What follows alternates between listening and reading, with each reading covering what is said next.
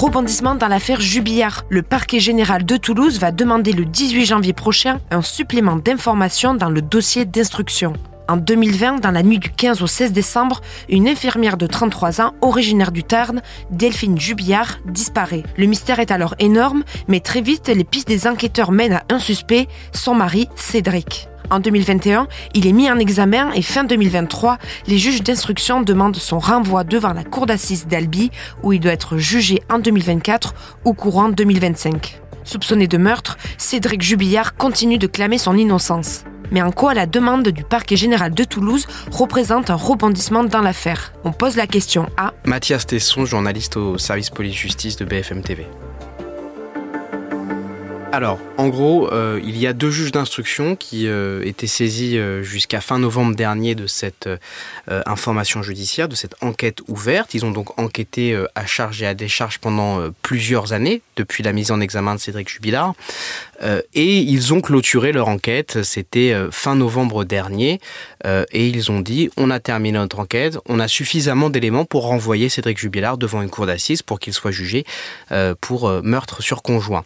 Sauf que après euh, la clôture de cette enquête, euh, eh bien, euh, le renseignement pénitentiaire s'est rendu compte dans une écoute téléphonique, alors que l'enquête sur Cédric Jubilard était terminée, ils se sont rendus compte que un détenu et sa mère évoquaient l'affaire Cédric Jubilard. Ça se passait dans une prison des Pyrénées-Orientales, et le renseignement pénitentiaire fait alors ce sorte de signalement à la justice pour leur dire il y a peut-être un élément qui peut vous intéresser Sauf que l'enquête était déjà clôturée euh, à ce moment-là. Et donc il revient euh, en fait au parquet général, qui est, comment dirais-je, l'instance qui euh, s'occupe de la, de la cour d'assises, de dire, eh bien, nous souhaitons un supplément d'informations, nous souhaitons demander plus d'informations sur un élément en particulier, en l'occurrence sur cette écoute téléphonique, dans lequel il est question de Cédric Jubilard. Et cela sera débattu le 18 janvier prochain pour savoir si oui ou non la justice s'autorise à, rouvrir quelques instants le dossier Jubilard pour procéder à des investigations concernant cette écoute téléphonique ou si non, ce n'est pas la peine. Et c'est une affaire particulière puisque c'est une affaire sans corps, sans scène de crime et sans aveu. Quelles sont les pistes qui ont conduit les enquêteurs à soupçonner Cédric Jubilard? Alors il y a un contexte déjà familial assez euh, euh, difficile puisque euh, c'est un couple qui ne va pas bien. à ce moment-là, Delphine Jubilard souhaite quitter Cédric Jubilard, donc ça donne lieu à un certain nombre de, de disputes et d'échanges à ce sujet entre entre les deux.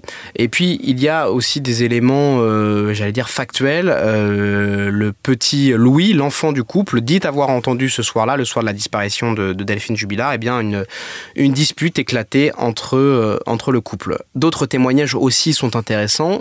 les voisins, des voisins qui disent avoir entendu des cris. et puis il y a ce que raconte Cédric Jubilard, qui ne semble pas très crédible concernant le, le départ de Delphine ce soir-là. Delphine, elle aimait beaucoup ses deux enfants. Elle n'avait pas de raison, euh, à première vue comme ça, de partir sans prendre d'affaires euh, avec elle. Et au fur et à mesure de l'instruction, lorsque euh, Cédric Jubilard est interrogé sur tel ou tel point de ce qu'il a pu déclarer, sur telle ou telle incohérence, eh bien, il est parfois un petit peu confus, parfois un petit peu gêné, ou alors il, cesse, de, répondre.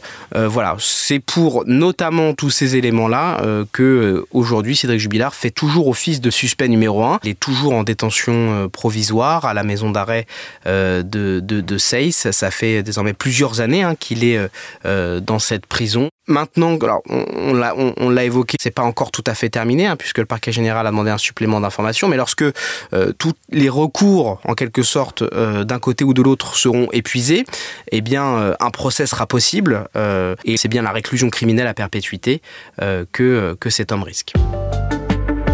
Merci d'avoir écouté La Question Info. Tous les jours, une nouvelle question et de nouvelles réponses. Vous pouvez retrouver tous nos épisodes sur bfmtv.com et l'ensemble des plateformes d'écoute. Vous avez aimé écouter La Question Info? Alors découvrez le titre à la une, le nouveau podcast quotidien de BFM TV. Les grands récits de l'actualité, des témoignages intimes, c'est tous les soirs sur vos plateformes préférées. À bientôt